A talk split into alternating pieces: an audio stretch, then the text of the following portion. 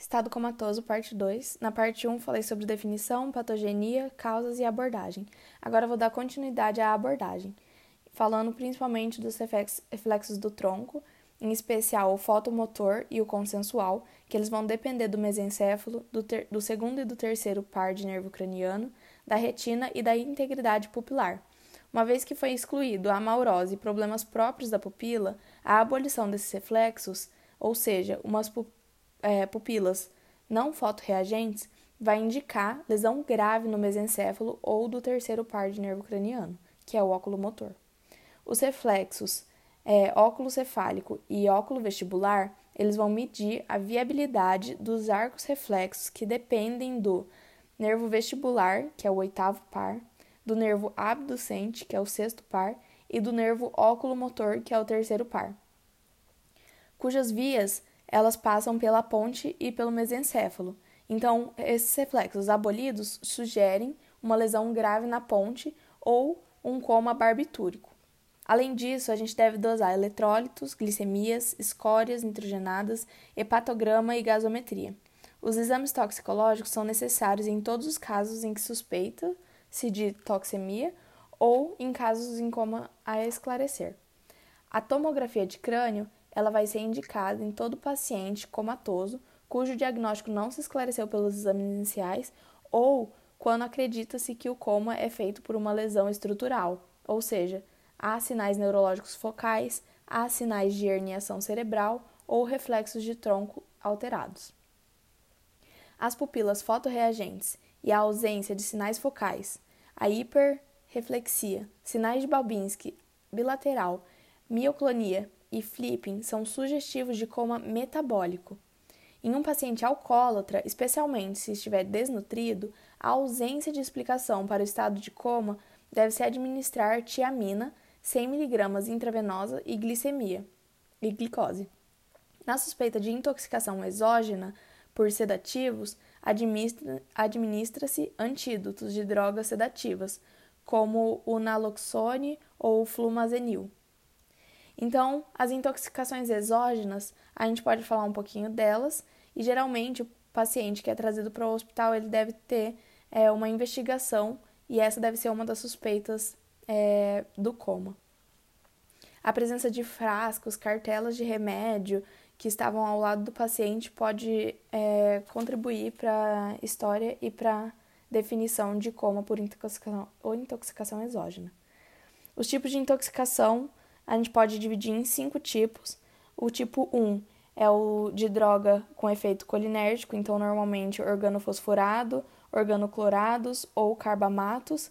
O paciente ele vai chegar com uma miose, bradicardia, hipersecreção, bradipneia e uma miofasciculação. Além disso, a lavagem gástrica e o suporte clínico, junto com o tratamento, deve ser prontamente iniciado, junto com a atropina, 2 a 4 miligramas intravenosos, que é o ataque, mais 1 a 2 miligramas intravenosos de 15 em 15 minutos, que é a manutenção. Isso deve se acompanhar junto com o acompanhamento das pupilas e da frequência cardíaca. Depois, pode ir espaçando as doses de atropina para 30 a 30 minutos e depois para 1 em 1 hora. No caso de intoxicação por organofosforado, existe um antídoto, que é a pralidoxima. A a atropina ela não é um antídoto, pois ela não age bloqueando o receptor venoso, ela apenas traz uma reversão dos sintomas colinérgicos.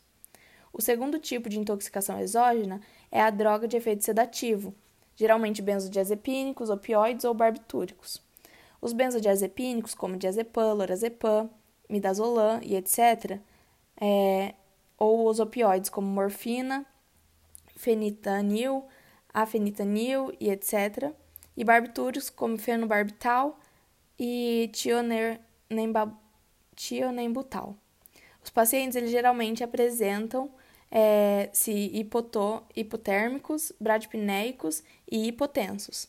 Os opioides geralmente deprimem muito a ventilação e causam uma miose fotorreagente. Os barbitúricos eles vão causar uma midríase, às vezes paralítica, e até mesmo uma perda dos reflexos do tronco e um coma é, Glasgow 3.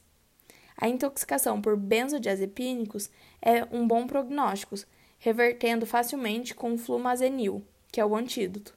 O antídoto dos opioides é o naloxone, e os barbitúricos não têm antídoto. O tratamento é feito apenas de suporte e, nos casos graves, pode-se iniciar hemodiálise.